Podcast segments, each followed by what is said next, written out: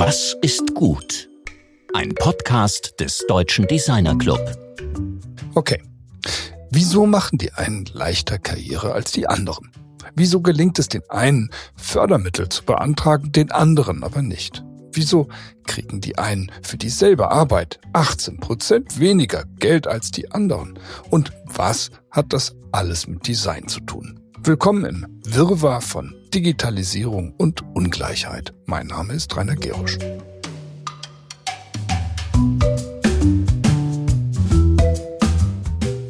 In der letzten Woche sprachen wir mit Kai Vöckler und Peter Eckert unter anderem über ihre Buchdokumentation mit dem Titel Mobility Design, die Zukunft der Mobilität gestalten. Darin geht es um einen internationalen Überblick von wegweisenden, nachhaltigen Mobilitätssystemen. Vor kurzem erschien nun bei Jovis ihr zweiter Band, der sich der Forschung zu diesem Thema widmet. Forschung ist auch heute unser Thema. Bianca Herlo ist Designforscherin und Gestalterin. Ihre Arbeitsschwerpunkte heißen Civic Design, Social Design und Digital Justice.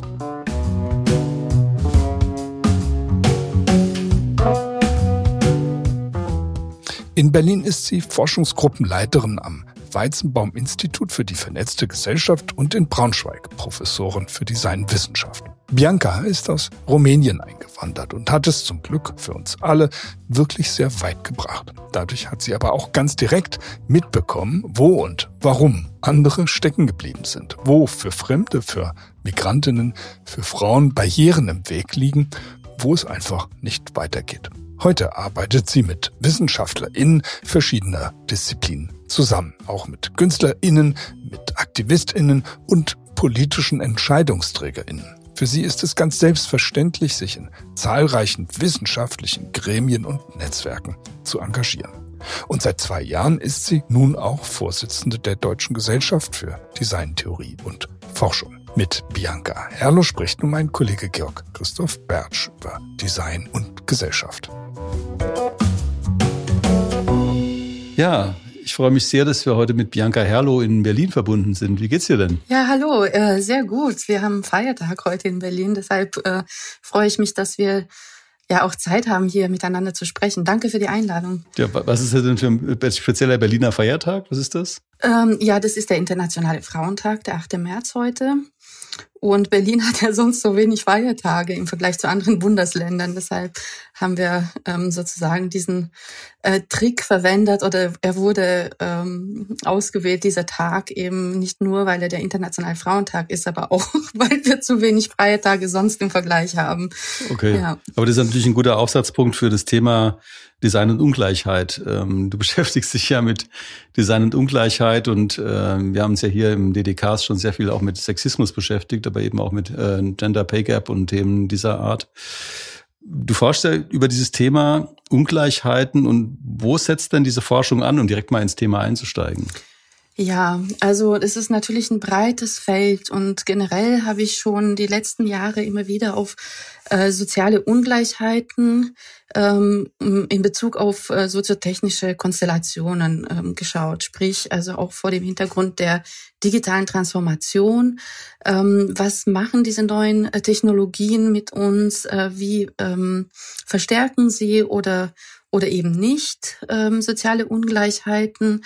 Ähm, und immer wieder stellt sich die Frage äh, dessen, wen schließt man aus, wen schließt man ein mit seiner Arbeit, ja, aus dem Design heraus ganz direkt gefragt. Und da haben in den ähm, stark praxisbasierten Designforschungsprojekten der letzten Jahre, die ich ähm, durchgeführt habe, auch die ähm, ja, digitale Artefakte eine große Rolle gespielt, aber auch äh, hybride Artefakte und die Frage der Interaktion und die Frage eben auch, wie können wir solche Prozesse inklusiver gestalten? Also zum, zum einen den Designprozess an sich und da Fragen der partizipatorischen Gestaltung sind da prominent und immer wieder ähm, hat man sich ja damit auch in der Designtheorie auseinandergesetzt und in der Designpraxis und äh, mich interessieren aber ähm, solche Prozesse ähm, ja, in nicht kommerziellen Zusammenschlüssen, mit äh, Zusammenschlüssen, mit anderen Disziplinen, aber auch mit anderen Praktiken vor allem. Wenn man jetzt über Ungleichheit spricht, also wir kommen mal jetzt von mir aus von Pierre Bourdieu her,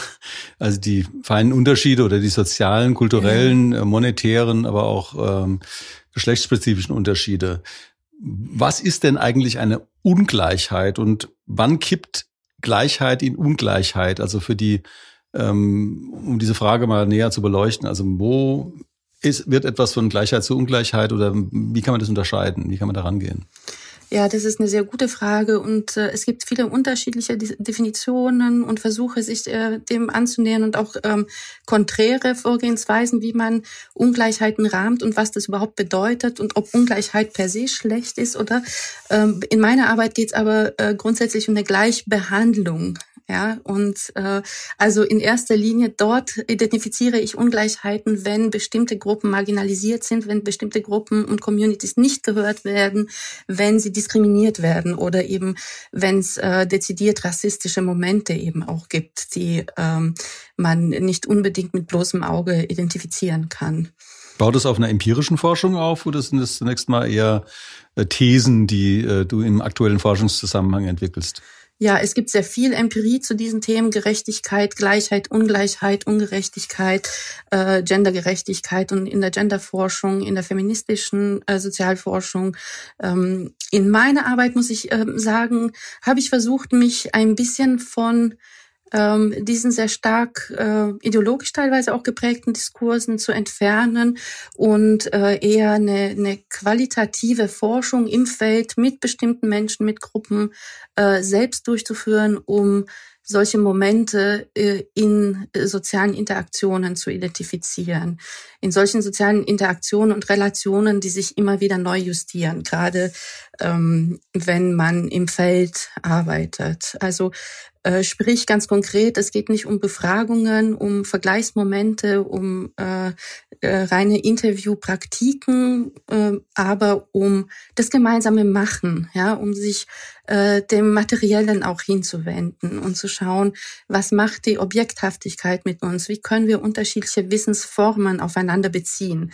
Sprich also Fachwissen, aber auch praktisches und pragmatisches Wissen, aber auch Körperwissen und implizites Wissen. Und ich glaube, da hat Design natürlich, äh, bin ich auch nicht die Einzige, das glaubt, eine wahnsinnige Stärke, denn wir haben das Instrumentarium, um ähm, sozusagen diese Wissensformen auch ähm, ja in ein in, in Dialog zueinander zu bringen, also aufeinander zu beziehen. Und da entsteht eben was Neues und da entsteht auch eine, eine Möglichkeit, sozusagen die Perspektiven des anderen auch zu verstehen und zu schauen, welche Momente der Diskriminierung äh, stattfinden und welche Designentscheidungen, ob man sie bewusst als solche trifft, ähm, schließen bestimmte Personen aus, ähm, verstärken äh, Momente der Diskriminierung oder der Stereotypisierung oder zementieren sogar bestimmte Weltverständnisse ja, aus einer eigenen Perspektive heraus. Also wenn man, du hast jetzt vorhin den Begriff im Feld fallen lassen, ist natürlich absoluter Wissenschaftsslang. Aber wenn du sagst im Feld, das sind ja konkrete Arbeiten, also mit konkreten Menschen oder konkreten sozialen Gruppen. Also wenn du mal so ein Projekt beschreibst oder irgendwie einen, einen Zugang einer Arbeit mit sozialen Gruppen, also erstmal beschreibst, wo macht ihr sowas? Wie wählt ihr diese Gruppen aus? Wie arbeitet ihr konkret mit denen zusammen? Wie spielt Design da wirklich eine konkrete Rolle, bevor wir dann wieder eben auf eine theoretischere Ebene zurückkommen, auch gleich im Anschluss? Ja.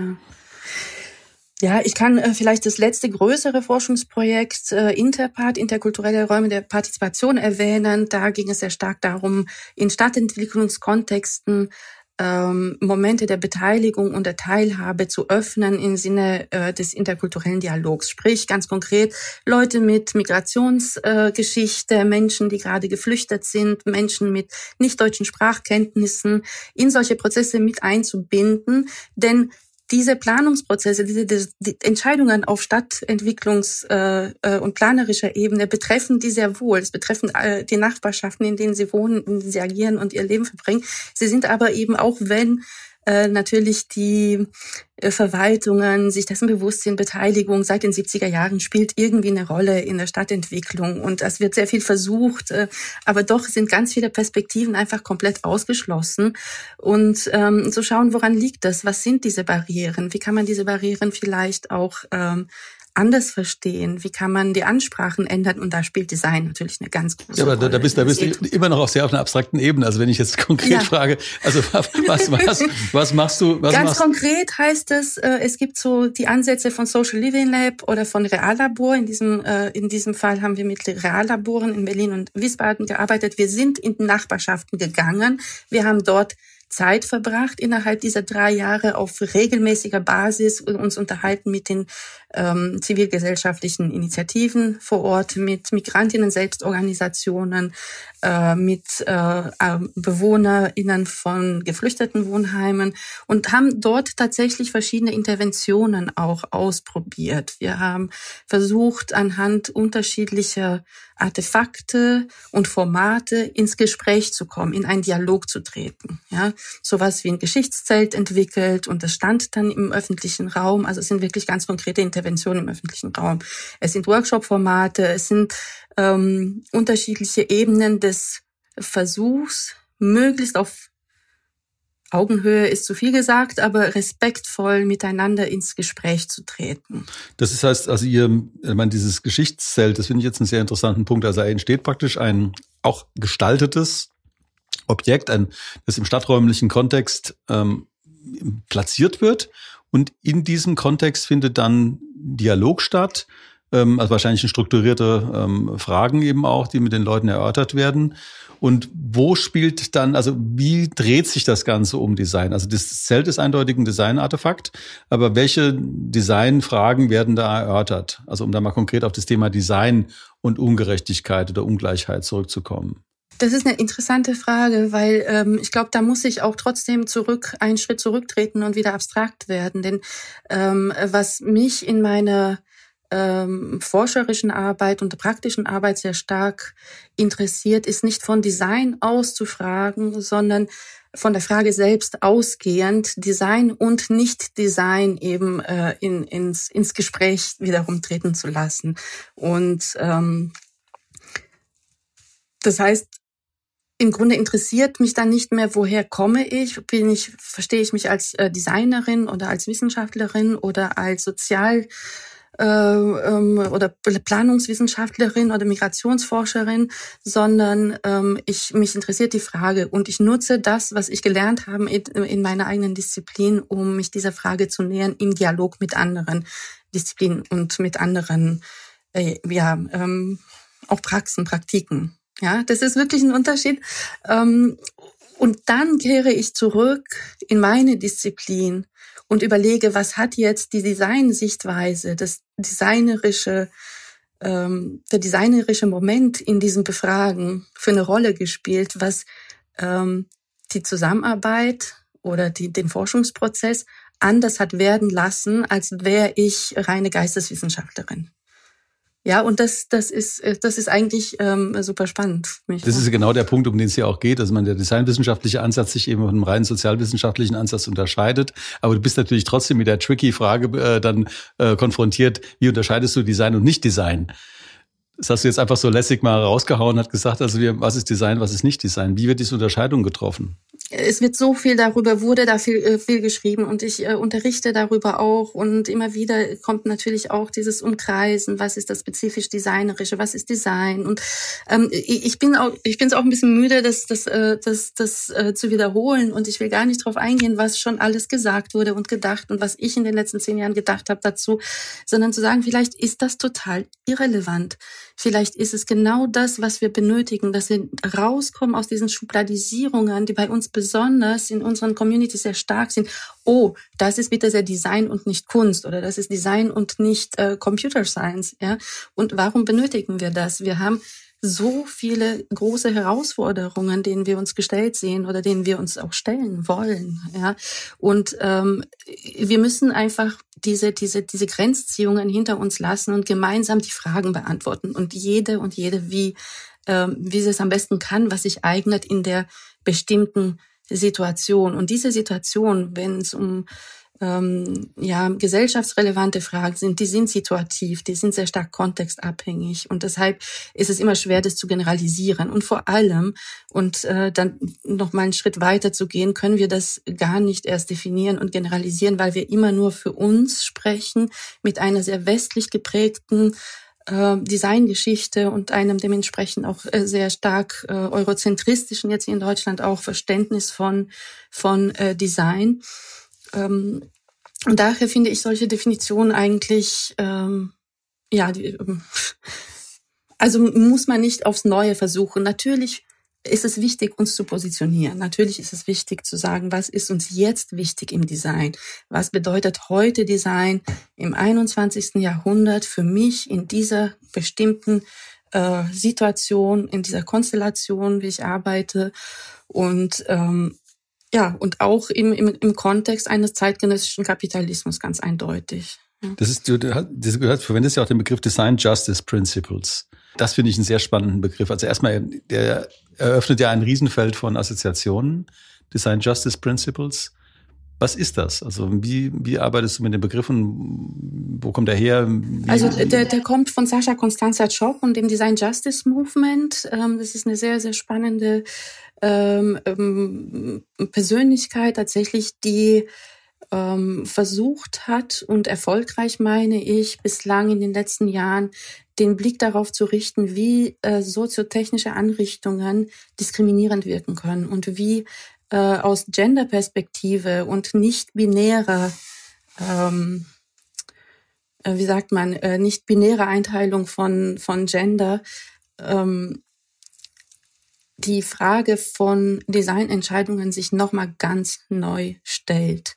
Denn wir normieren natürlich ganz viel, wir versuchen universalistische Lösungen zu finden. Und was ist das universalistisch? Ja, wir müssen verstehen endlich, dass äh, die, die, die Lebens äh, bedingenden Aspekte so unglaublich vielfältig sind und die einfach auch in unserer Disziplin, in unserer Tätigkeit, äh, welche Designsparte und Designdisziplin auch immer ähm, das ist, ähm, das anzunehmen und zu einer Voraussetzung zu machen. Und das ist so ein bisschen der Kampf äh, oder die Bewegung des äh, der, der Design Justice, das Design Justice Movement, ähm, zu, zu, zu zeigen, dass Design eben aus dem Community heraus die Bedingungen und die Anforderungen an das, was gestaltet werden soll und entwickelt werden soll, eben sehr stark im Dialog oder aus sogar den Communities heraus, die die eine besonders starke Perspektive darauf haben, die aber gesamtgesellschaftlich betrachtet äh, ähm,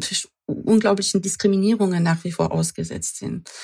Und ich glaube, das ist ein ganz entscheidender Moment und auch für, für mein Denken darüber, über Design und Ungleichheiten, und zwar digitalen und sozialen Ungleichheiten, dass wir ähm, unseren Blick nicht nur auf marginalisierte Gruppen, auf nicht gehörte Stimmen richten sollen, sondern dass wir ähm, ähm, Advocacy, wie heißt es auf Deutsch, also dass wir für sie gestalten müssen. Und dann wird das, was wir gestalten, für alle besser. Ja, ja also, Partei, also Partei ergreifen könnte man das vielleicht übertragen. Also dass man sagt, Partei ergreifen, ganz dezidiert. Ja, und auch wenn es ein sehr stark normativer Blick auf, äh, auf Designpraktiken ist oder auf, auf Verständnis der, der eigenen Tätigkeit oder dessen, was an Anforderungen sozusagen zusammenkommen, ist es ganz wichtig zu verstehen, wenn es bestimmten Minoritäten zugute kommt, diskriminiert das nicht automatisch Majoritäten, also Mehrheiten, sondern ganz im Gegenteil, es kommt der Gesellschaft zugute. Du, du hast ja jetzt den Begriff Designentscheidungen äh, genannt, also das, äh, das ist ein Punkt, der eben wirklich im Prozess äh, des Designs eine Riesenrolle spielt. Melanie Kurz und Thilo Schwer haben ja letztes Jahr in der Schriftenreihe der Gesellschaft für Designgeschichte ein Band Designentscheidungen rausgebracht, wo es darum geht, also wie fallen eigentlich diese Entscheidungen? Wer fällt Entscheidungen? Mit Hinblick auf was werden Entscheidungen gefällt? Was ist überhaupt diese Entscheidung? Also das, das da zum Thema Entscheidungen würde ich ganz gerne mal, was, was passiert bei dir, wenn du das darum Wort Entscheidung hörst? Weil ich, ich denke, also ich habe den Eindruck, jeder Schritt ist äh, im, im Designprozess, im Entwurfsprozess ist von Entscheidungen begleitet. Ja, und ich glaube, du hast mit Sandra Groll auch schon darüber gesprochen. Das war ein ganz, ganz spannendes Gespräch, eben ähm, zu fragen, ja, nicht nur, wir machen diese Entscheidungen, weil wir es wollen, sondern es ist eine, eine, absolute Notwendigkeit und wir müssen einfach auch verstehen, dass durch diese Entscheidungen ganz viele andere Möglichkeiten und Möglichkeitsräume wegbleiben dadurch. Aber umso mehr wir darüber reflektieren, wen trifft eigentlich wie diese oder jene Designentscheidung. Also äh, es wird ja immer komplexer dadurch und diese Komplexität einfach auch zuzulassen ähm, und auch zuzulassen, dass man eigene Gewissheiten, ob es äh, aus methodischer, aus theoretischer, aus praktischer Perspektive, eigene Gewissheiten auch permanent hinterfragen muss. Und das ist für mich so was wie, wie ein kritisches Machen. Es, äh, äh darin spiegelt sich so mein äh, Verständnis oder mein Versuch, Designentscheidungen zu, zu, zu rahmen. Wenn wir jetzt. Weißt du, was ich meine? Ja, ich, das ist mir absolut klar. Ich finde es total toll, also wie du dieses so kaleidoskopisch entfaltest oder dieses Paradox darum eben auch entfaltest, um diese Designentscheidung, weil das ist ein Thema, das, äh, also Sandra hat das bearbeitet, deshalb hat mir die Sendung auch gemacht. Das ist ja zwischen Kontingenz und Notwendigkeit, ihre Promotionsschrift auch. Das ist für uns natürlich irrsinnig wichtig. Wie werden eigentlich Designentscheidungen gefällt? Wie werden sie begründet? Begründet, werden sie legitimiert und so weiter. Und äh, da, also da kommen wir genau auf das zurück in das Feld, in dem du ja auch arbeitest. Aber ich möchte auch ganz gerne mal auf den Forschungskontext gehen. Also du arbeitest ja am Design Research Lab der UDK im äh, Kontext des Weizenbaum-Instituts. Das wird, ich glaube ich, für die Hörerinnen nochmal ganz spannend äh, zu verstehen, was ist eigentlich das Design Research Lab und was ist das Weizenbaum-Institut und ja gut, was die UDK ist, ist bekannt, aber ähm, dass man diese beiden mhm. Institutionen noch mal ein bisschen so skizzenhaft versteht. Ich fange mal mit dem Weizenbaum-Institut an, weil das finde ich eigentlich die spannendste Entwicklung der letzten Jahre. Also das ist das Deutsche Internetinstitut in Berlin und ähm, das wurde Ende 2017 gegründet mit der Mission oder mit dem mit der Vorstellung eben äh, Digitalisierungsforschung zu betreiben, interdisziplinär. Das heißt zu schauen, was machen eigentlich digitale Technologien und die gesamte digitale Transformation oder was passiert in der vernetzten Gesellschaft äh, mit uns als ähm, äh, Menschen, Individuen, Kollektive und als Gesellschaft. Und dementsprechend äh, ist das Weizenbaum-Institut äh, als ein Konsortium aus allen universitären Einrichtungen, Forschungseinrichtungen Berlins und äh, Uni Potsdam ist auch dabei entstanden, die ähm, gesagt haben, wir gründen Forschungsgruppen. Das heißt, jede Uni hat ihre eigenen Forschungsgruppen, ihre eigenen Forschungsgruppen, die am Weizenbaum-Institut forschen, die zwar äh, ihre Disziplin treu sozusagen. Ich habe äh, meinen Vertrag am Weizenbaum-Institut mit der Universität der Künste Berlin und ich komme vom Design Research Lab und forsche aber eben mit äh, KollegInnen am Weizenbaum-Institut aus ähm, Computer Science oder aus der Philosophie oder aus, der, ähm, aus den Sozialwissenschaften und Politikwissenschaft zusammen verschiedene Fragen, wie eben bei mir sehr speziell die Frage der digitalen Souveränität und der Ungleichheiten.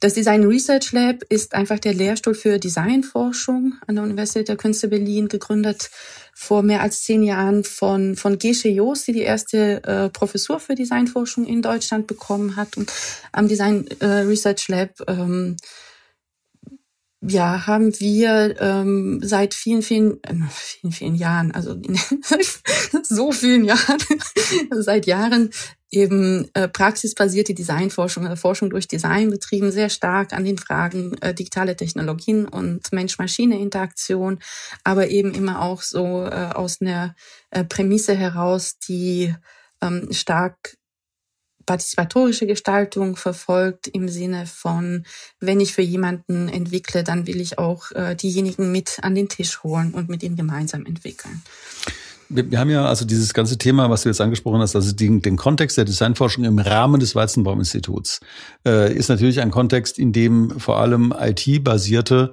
oder auch AI-basierte Themen behandelt werden. Das führt natürlich auch zurück zu dieser ganzen Frage der, der Ungleichheit. Also vor allem Caroline Perez-Criado hat ja mit ihren Invisible Women da ja einen Aufschlag gemacht. Ganz toll einen super Aufschlag gemacht. Wir hatten jetzt kürzlich auch mit der Michaela Leitner drüber gesprochen, über durchaus auch AI-basierte Biases, äh, die eben also zu sexistischen äh, Ungleichheiten beitragen.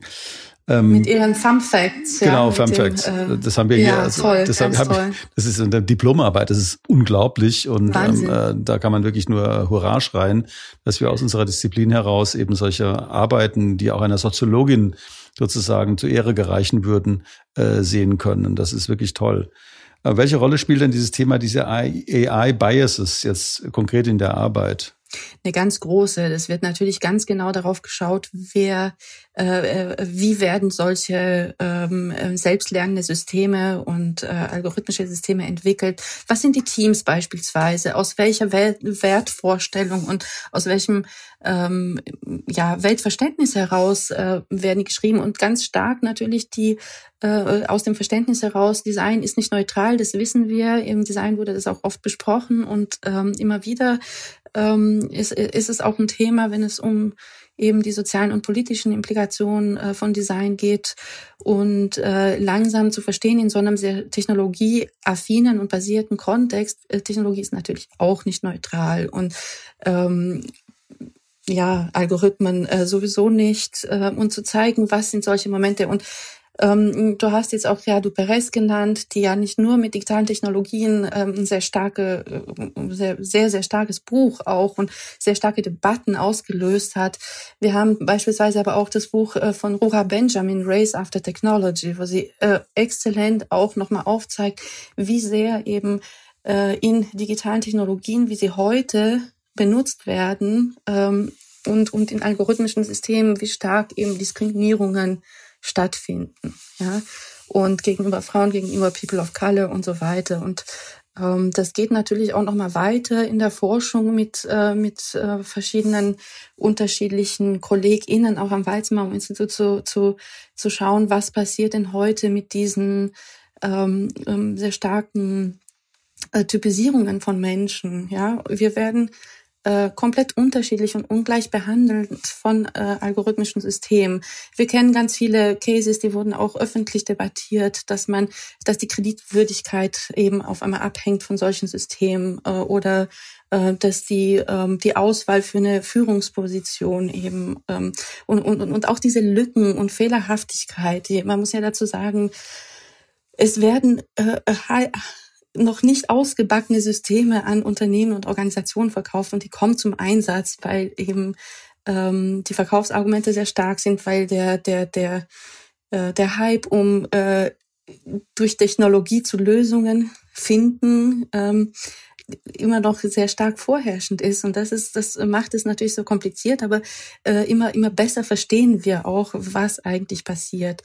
Und es geht nicht nur um den äh, Surveillance-Kapitalismus, wie in Shoshana äh, Zuboff beispielsweise schon vor einigen Jahren ähm, so das Phänomen benannt hat, auch, also den, den Begriff ins Leben gerufen hat, aber äh, nicht nur um, um, um äh, Tracking-Praktiken, sondern was daraus entsteht und eben um, um, wie ich als Person durch mein und wir alle gemeinsam durch unseren digitalen Fußabdruck äh, dazu beitragen, dass Menschen wieder, dass ganz neue Klassen entstehen, die wir aber gar nicht mehr benennen können. Wir haben gar nicht mehr die Möglichkeit, sozusagen sowas wie einen Klassenkampf zu organisieren, wenn man so will, weil wir gar nicht die Ursachen kennen.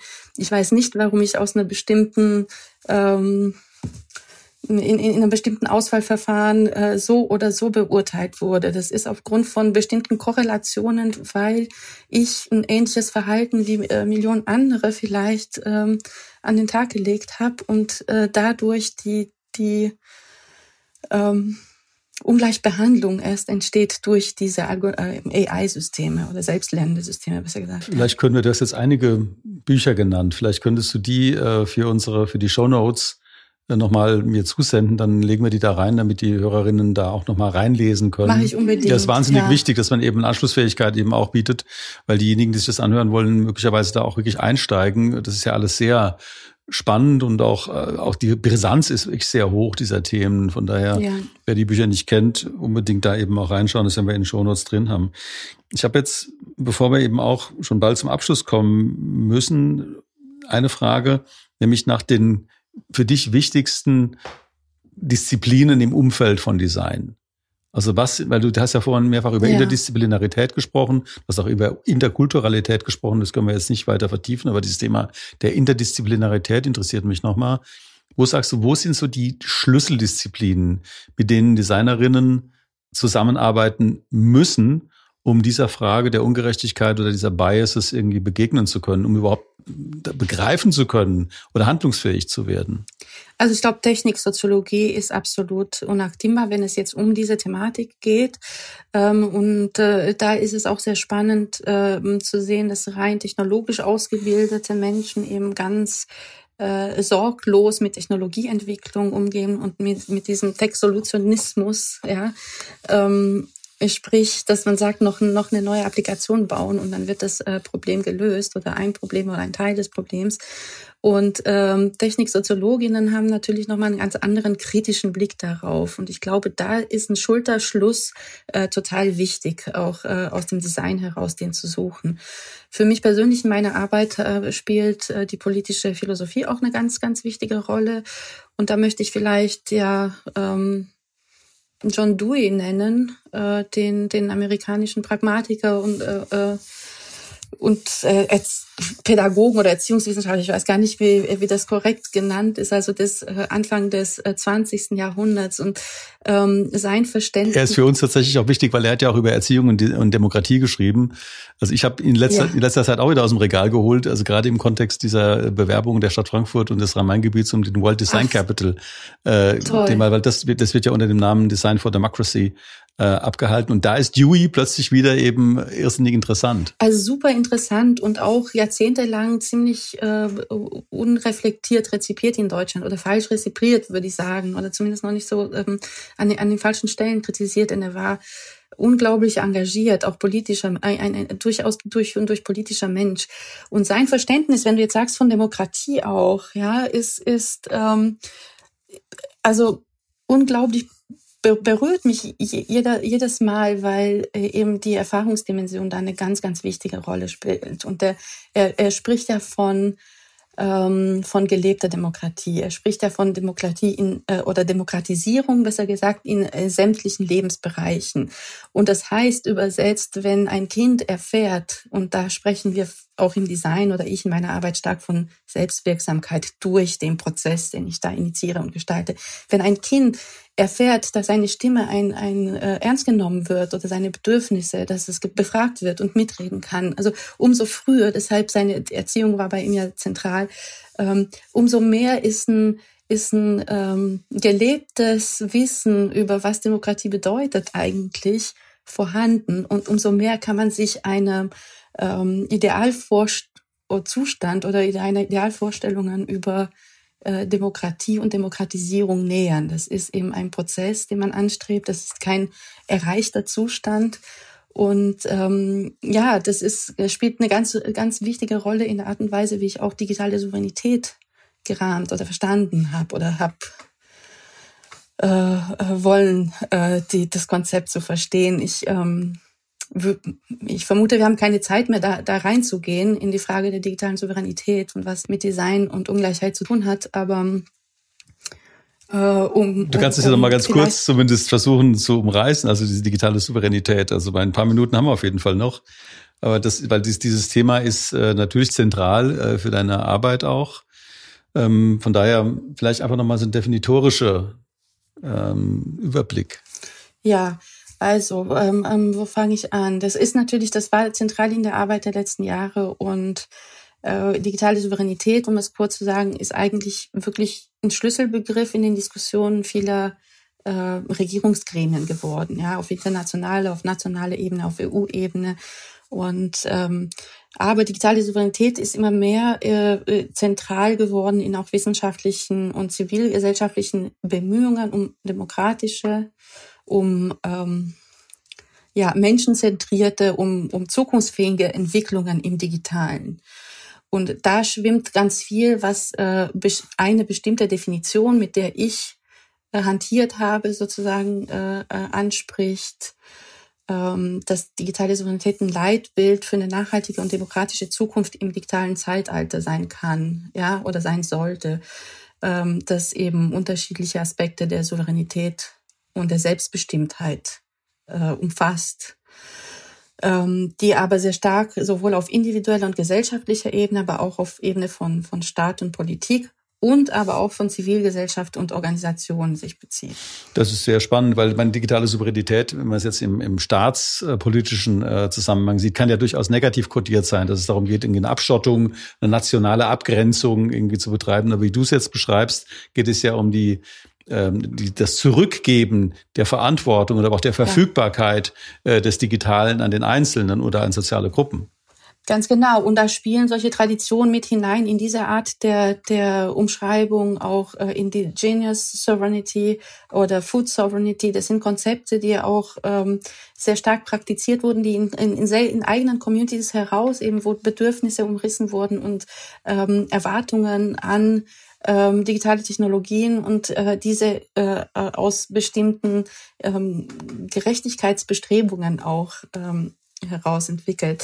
Und ja, also dass das Wichtige vielleicht auch da ist, dass es, äh, dass mich vor allem die Prozesshaftigkeit eines solchen äh, Begriffs versteht. Also wie kommt man dahin? Man, man, man, man zeichnet an die Wand ein Bild und das ist das, äh, sagen wir mal, die normativ äh, gerahmte Definition. Denn anders als normativ kann man an so einen Begriff gar nicht herangehen, denke ich. Der ist, da, da kann man sonstige Interessen, ähm, wirtschaftliche, territoriale, nationale und so weiter, alles kann man da hineinwerfen. Und äh, es findet irgendwie einen Platz. Und dieser Begriff ist oft gerade in äh, politischen Papers, äh, ideologisch natürlich auch gefärbt, ähm, das heißt, man muss diese Normativität irgendwie sich zu eigen und zunutze machen und das so äh, zu versuchen, ähm, diesen, diese, was bedarf es, um dahin zu kommen, dieses Practicing Sovereignty, Doing Sovereignty. Ich habe äh, mit Kolleginnen auch letztes Jahr ein äh, Band herausgegeben, Practicing Sovereignty. Wir haben eine Weizenbaum-Konferenz dazu auch organisiert, die genau diese Praktiken des von Souveränitätsbehauptungen sich genau anschaut, aus künstlerischer Forschung, aus Designforschung, aus äh, Politikwissenschaft und so weiter, wo es darum geht, Menschen zu ermächtigen, ähm, selbst Digitalisierung mitzugestalten.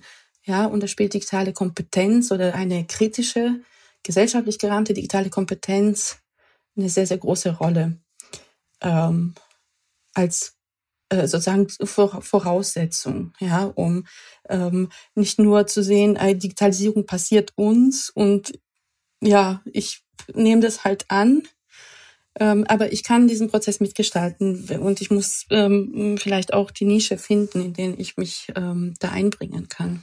Also diesen Begriff des Practicing Sovereignty oder der digitalen Souveränität oder die, das digitale, digitale Mitgestalten, das äh, nehme ich äh, sehr gerne mit. Also das ist ein sehr äh, also handhabbare Begriffe auch äh, für die Designpraxis und sicher auch für unsere Hörerinnen. Ich habe jetzt aber noch unsere berühmte Abschlussfrage an dich, nämlich dieses Was ist gut? Was ist gut? Dieser Podcast ist gut, ja. Dieser Podcast ist fantastisch. Aber nein, also Podcast als Format ist gut. Miteinander sprechen ist gut, ja. Ich kann im Dialog mit anderen überhaupt erst meine Gewissheiten hinterfragen. Erst dann bekomme ich überhaupt eine Chance. Ja. Ähm, ähm, das heißt also so ein, so ein Format wie Podcast. Ich liebe Podcasts. Ich höre sie sehr gerne. Ich mache selbst einen. Ähm, und ich finde, dieses Format ist unglaublich hilfreich für kritisches Denken. Ja, und wenn ich kritisches Denken sage, dann denke ich äh, wirklich daran, wie ich permanent mich selbst und meine Vorannahmen und meine, ja, wie gesagt, Gewissheiten auch lerne zu hinterfragen. Und das entwickelt sich in solchen Gesprächen. Auch einen guten Ansatzpunkt, weil also bei, bei diesem Podcast, also ich meine, ich will jetzt ähm, unser, unser Arbeitsweise ist so, wir führen ja immer ein Vorgespräch. Wir beide haben eben auch vor einigen Monaten ein ausführliches Vorgespräch geführt. Wir lesen uns immer in das Material ein. Wir gehen immer ziemlich tief in den, in den, den Vorwissen da rein, sodass der Podcast eben nicht so anfängt, jetzt erzähl doch mal, was du so machst, ähm, sondern dass man wirklich um die Themen herum auch gleich sprechen kann. Ja. Aber ich kann es immer nur wiederholen. Also unser Podcast ist nur so gut wie die Gäste. Wir haben eine Methodik, wir haben eine Vorgehensweise, haben vielleicht eine bestimmte empathische Vorgehensweise, aber ähm, ohne die Gäste ist das alles nur Schall und Rauch. Also von daher, ich bedanke ja. mich da wahnsinnig bei dir für, für diesen ganzen Impuls. Ähm, und ich, wie gesagt, dieses Stichwort digitale Souveränität, Practicing Sovereignty, digitales Mitgestalten, das können wir, glaube ich, mitnehmen und auch in die Praxis mitnehmen. Ja, und, und ähm, was noch gut ist. Äh, ich habe immer so neben meinem Schreibtisch ein äh, Buch, das ich, in das ich immer wieder reinschaue. Äh, Judith Schalansky, Verzeichnis einiger Verluste. Und äh, ich finde das unglaublich. Sie selbst Gestalterin hat das Buch geschrieben und gestaltet und das äh, beide Ebenen treten hervorragend in Dialog natürlich. Und das ist so ein Buch über Leerstellen, ja, und über ja über Anwesenheit des Verlorenen. Und ich glaube, das ist so schön, wenn man über Design oder seine eigene Wirksamkeit im und durch Design nachdenkt, eben auch diese ähm, das Nichtwissen, das verloren gegangene, das äh, Vergessene auch irgendwie zu, zu honorieren und dessen, äh, dem einen Platz zuzulassen. Dadurch entsteht natürlich auch Poetik im Design, denke ich. Und das ist äh, bei allen Bemühungen um ähm, eine bessere Welt, wenn man so will.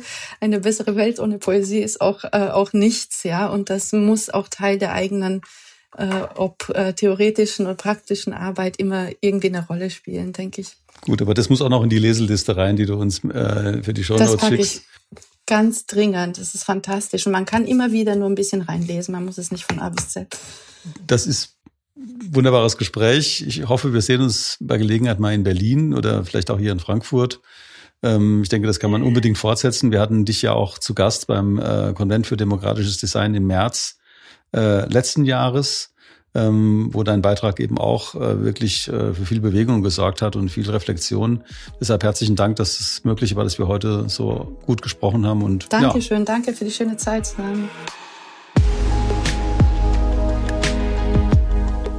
Das war Bianca Herrloh im Gespräch mit Georg. So kann es funktionieren. Ganz eng an den gesellschaftlichen Themen dranbleiben, dann kann Design Wirkung entfalten. Und dann kann Design auch helfen, eine gerechtere, demokratischere Welt zu schaffen.